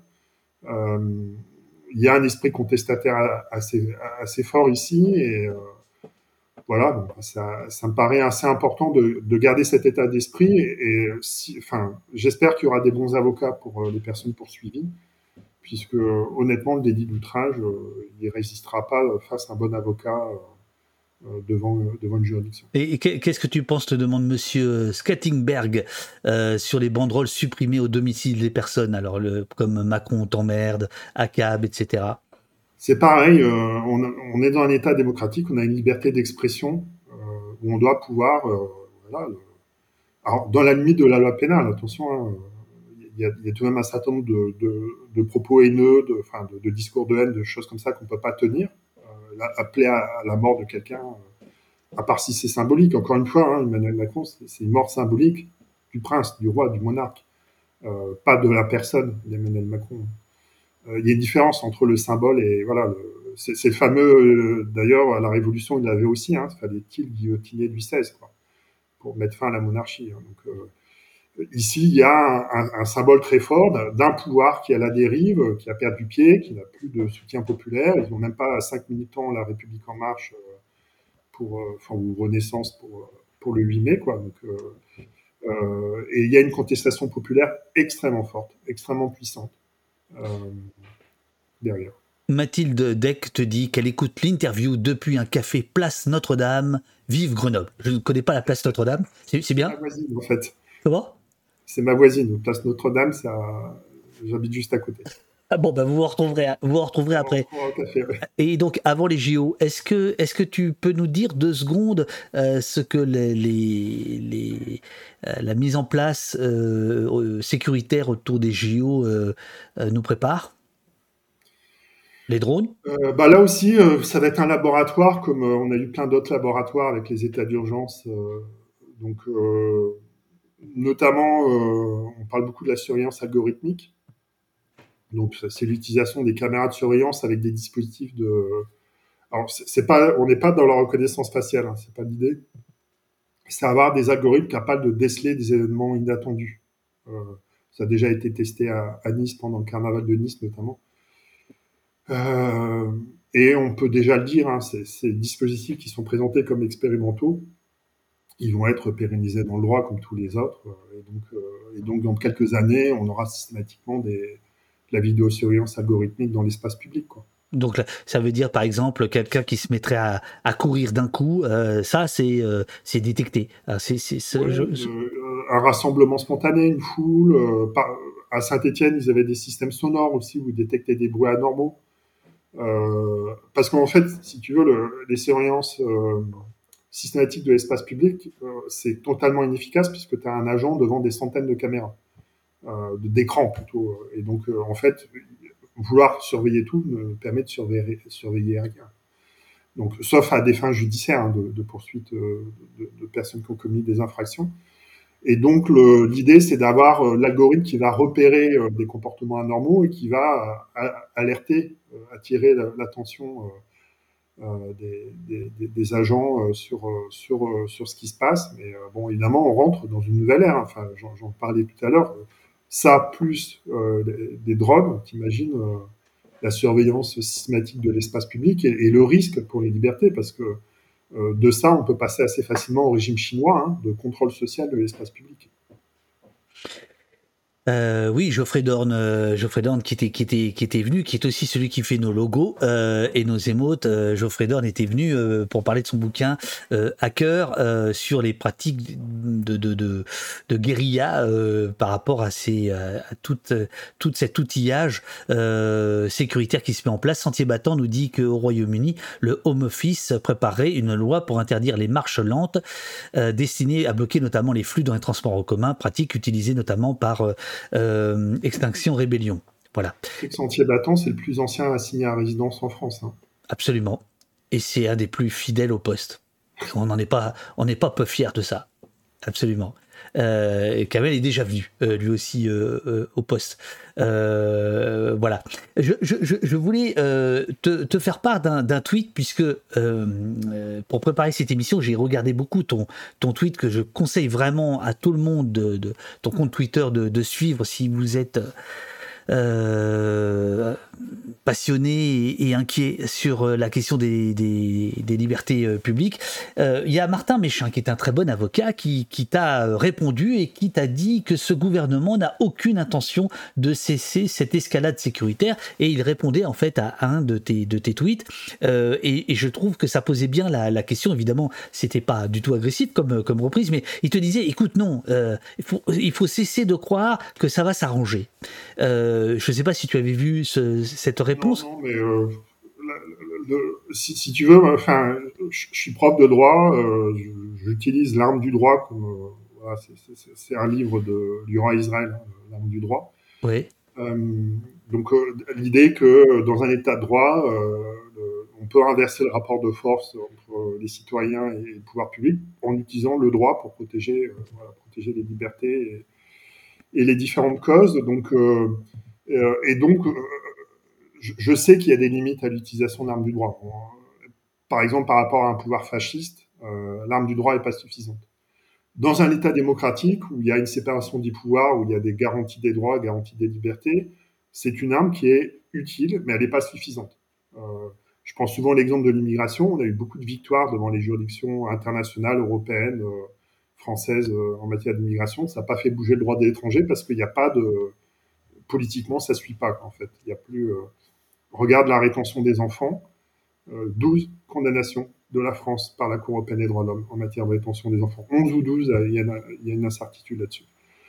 Euh, je ne connais pas de domaine dans lequel la France a été condamnée une dizaine de fois, sans rien faire. Et pourtant, aujourd'hui, il y a encore des milliers d'enfants retenus dans les centres de rétention. À Mayotte, il y en a plusieurs milliers.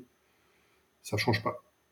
On voit bien ici qu'il y a un problème entre le juriste qui a fait son travail, qui a obtenu les condamnations, et euh, bah, politiquement, ça ne se transforme pas. Euh, et donc, moi, je, voilà, on mène, guérilla sur euh, les périmètres de protection, des drones, etc. C'est pas ça qui va mettre fin aux drones. Hein. On va pouvoir encadrer l'usage des drones.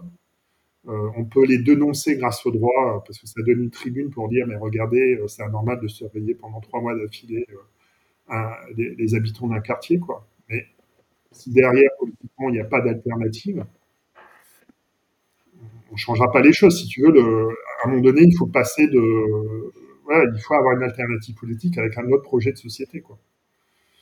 Et là, par exemple, euh, tu trouves qu'il y a des euh, à gauche euh, des, des gens plus plus à l'écoute ou en qui tu aurais un peu plus confiance pour rétablir les choses ou tu crains que regarde des expériences passées pour l'instant je, reste un peu sceptique hein, sur la gauche quand elle, est revenue au pouvoir elle n'a pas changé radicalement les politiques d'immigration ou les politiques sécuritaires hein les états d'urgence, c'est sous François Hollande. Hein, donc, donc je sais pas, euh, mais en tout cas, il faut créer une alternative. C'est-à-dire que ça soit pour la, question de réchauffement climatique, euh, voilà, il, faut changer le logiciel. Il y, a une évolution profonde des mentalités chez les jeunes, des rapports de genre, par exemple. Des, la société française est en train de, de changer profondément. Et actuellement, on n'a aucun projet politique qui correspond à cette transformation de la société française. Donc, euh, oui, on a, on a même l'impression que les seuls qui ont voix au chapitre, ce sont ceux qui, euh, qui s'opposent à cette évolution de la société française. Exactement. Et pourtant, c'est une lame de fond. Euh, il y a une lame de fond extrêmement profonde. Moi, je le vois parce que je suis en contact en permanence avec des jeunes. D'ailleurs, moi-même, parfois, je suis un peu. Jeune?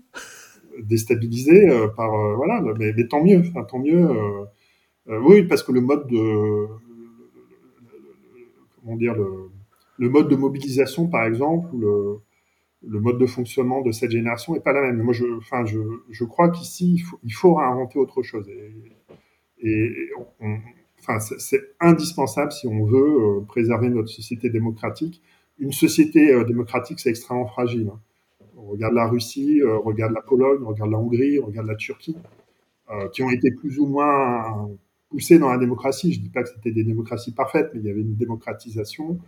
Bah là, on est, on est dans un retour autoritaire très très fort. Euh, et on n'est pas préservé de ça. Hein. en 38, la France était, ou en 36, la France était une démocratie, une république, et disait le Front populaire en 1936.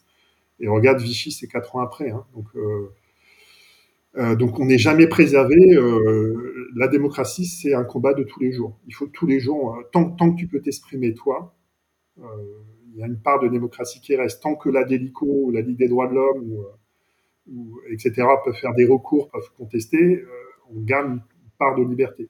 Le jour où on supprime les subventions de la Ligue des droits de l'homme, on dissout le soulèvement de la terre, on interdit au poste, on sera vraiment sur une mauvaise pente. Hein. C'est la raison. Enfin, je trouve que ta, ta réponse est la meilleure. C'est-à-dire que je te titille depuis le début, mais euh, moi j'ai un profond respect, une immense admiration pour pour vos, vos combats. Euh, et c'est pas à vous qu'il faut jeter la pierre. Évidemment que c'est pas à vous.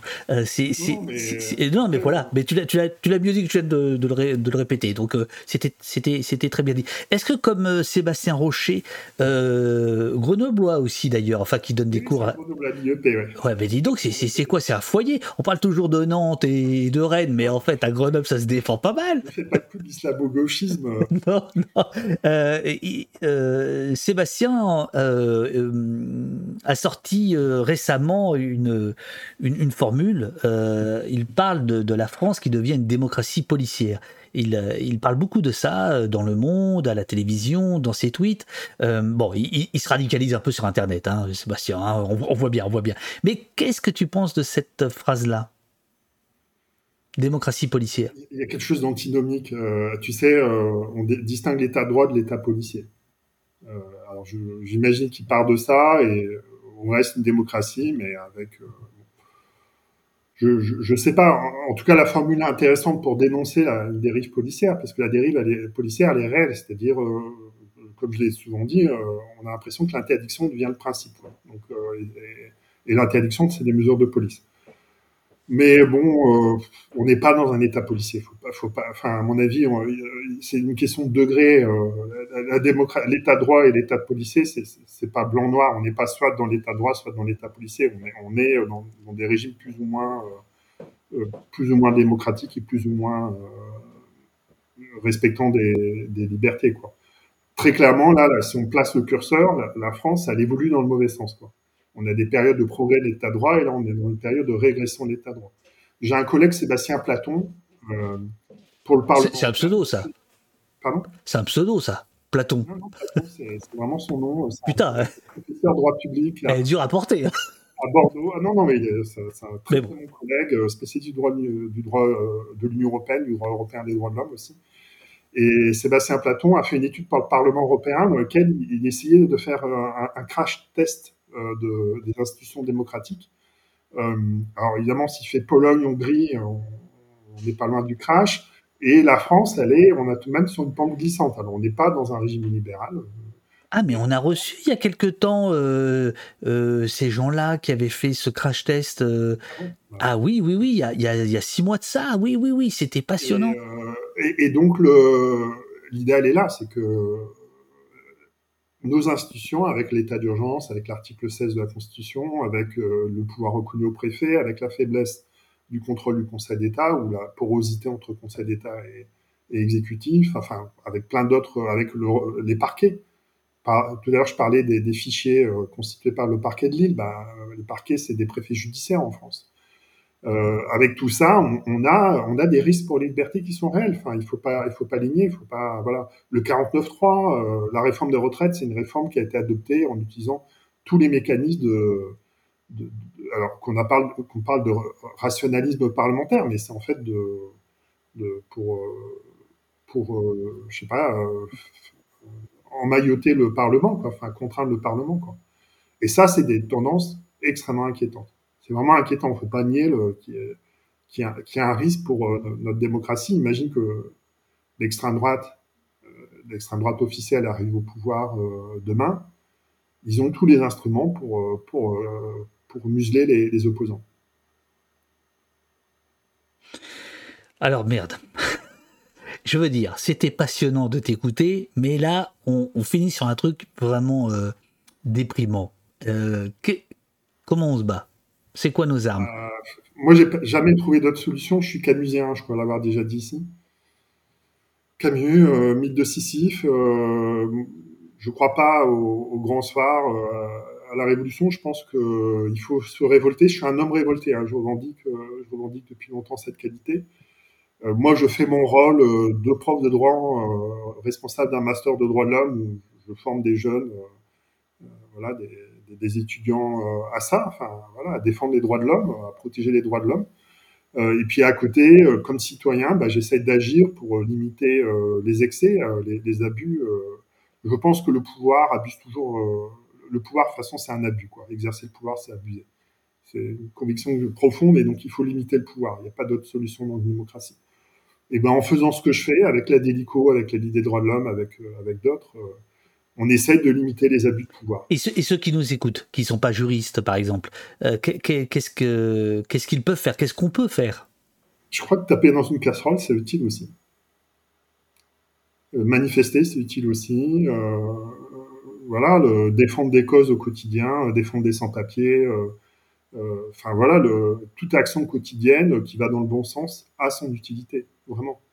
Euh, donc le, moi, j'utilise mes qualités qui sont celles de juriste parce que j'ai cette capacité de voilà de, mettre en musique euh, euh, la protestation. Enfin, mais mais il y a d'autres façons de faire. Enfin, il y a plein de façons de faire. J'étais dans le Trièvre ce week-end. Bah, dans le Trièvre, tu as plein de d'alter-lieux, enfin, de lieux alternatifs dans lesquels tu arrives euh, à Mans dans Trièvre, euh, tu vois une, pancarte euh, vive la cinquième la sixième République quoi. Il y a marqué en lutte sur sur le sur les bâtiments. Hein, mm-hmm. bah, il y a des endroits où on peut développer des, des alter-lieux, où on peut développer voilà, des, des, modes alternatifs pour essayer de, bah, de, faire des formes de résistance à, à la tendance. Mais attention, hein, moi, je, tout ça doit se faire de manière pacifique. Moi, je suis contre la violence on doit rester dans un cadre démocratique de, désobéissance civile ou de, résistance pacifique. D'autres te diront que précisément euh, l'option de la violence euh, se pose euh, à nouveau sérieusement parce que justement l'état de droit n'est pas respecté par ceux-là même qui sont censés l'appliquer et qu'à partir de là on peut c'est pas, pas ma conception des choses personnellement je je ne pense pas qu'on puisse répondre à la violence du pouvoir par, euh, par une autre violence. Euh, et, je ne pense pas que ce soit efficace. Euh, quand je participe à une casserolade, je pense que si à la fin, à la fin, ça dégénère toujours, en fait, les médias vont parler que de ça, que, de des, cinq minutes dans lesquelles il y a eu des affrontements entre quelques personnes et, les forces de l'ordre et pas de, l'heure dans lequel il y a eu euh, des milliers de personnes qui ont tapé sur des casseroles pour, euh, ne pas entendre euh, le discours d'Emmanuel Macron. Mon cher Serge, c'est toujours dur à dire. merci beaucoup pour, bah, pour ton savoir. je redonne, enfin Uriel va remettre dans le, dans le chat ton, ton compte Twitter qui est la manière euh, la plus simple de suivre, de suivre ton, ton travail. Euh, merci, euh, merci beaucoup. Alors oui, alors des gens demandaient c'est quoi? Le Trièvre est une petite région naturelle située dans le sud du département de l'Isère, dans les Alpes françaises. C'est toutes les voitures qui. Hein. Franchement, c'est un, des plus beaux lieux en France. vraiment, et, où il y a une culture de l'alternative très forte. Enfin, il, y a, il y a beaucoup de, notamment en matière d'agriculture, de, de, enfin de voilà de d'autres façons de faire. Donc, il y a des liens assez importants avec Grenoble hein, en matière de qui vient du Trièvre et donc euh, voilà. Euh, euh, merci pour euh, l'interview, merci pour le travail. Ah, il y, y a pas mal de questions sur, sur, la, sur la violence. T'es pas obligé de réponse, mais là, Tchéka te demande. je fais un peu de provocation, mais donc votre invité condamne les violences de 1789. merci beaucoup, c'était passionnant, dit Mésange Pictavienne. Merci beaucoup pour la clarté de vos propos, te dit Roland. Merci Serge Slama pour cet entretien, te dit Sentier Battant. Merci beaucoup, te dit Mardeps. merci d'être venu et à dès que possible et nécessaire, te dit euh, Durdonov. Euh, casserole vaincra te dit Révolution Remake. Oh, quel, joli pseudo. Euh, toutes les voitures nous disent j'arrive tard. Bah, bah, bah, change le pseudo. J'arrive tard, mais merci. super, merci, dit 20 mots. merci, monsieur Slama, te dit Urial. Merci, te dit Xaran Zito. Veux-tu ajouter quelque chose, Serge, ou c'est bon? Non, merci beaucoup pour l'invitation. au plaisir. Hein. Et continue continue, euh, continue euh, ce que tu fais. Hein. C'est important au, poste. Euh, en tout cas, j'ai un petit truc à te dire. quand tu as parlé de il faut trouver une alternative, il y a un truc derrière toi qui s'est décroché. Ouais, je ne sais pas si s'il y a un oracle grenoblois. C'est l'université, je crois. je ne sais pas comment il faut le, l'interpréter. Euh, on, t'embrasse, merci, euh, merci. Ah si, une dernière question. Ah oui, mais je pense pas. Les parapluies sont-ils autorisés ou interdits contre les drones? Une question technique. Ils sont autorisés. Euh, le, drone de toute façon n'a pas vocation à l'identification individuelle. Hein. C'est une surveillance des foules. Mais on peut aller en manifestation avec un parapluie. C'est pas encore interdit. Il n'y a pas eu encore de cas d'image de drone utilisés en justice pour incriminer une personne en particulier? Ça va arriver assez vite. C'est ça. notamment la surveillance des banlieues. Euh, ça va être que ça. là, très clairement, euh, pour le coup, c'est pour identifier des rodéos urbains, pour intercepter, pour interpeller. Euh, à Paris, quand il y a eu des personnes qui ont cassé, enfin, je sais pas comment dire, il y a eu des interpellations sur signalement des drones. Alors, évidemment, c'est pas, il n'y avait pas d'identification individuelle. De toute façon, le drone ne permet pas de reconnaissance faciale.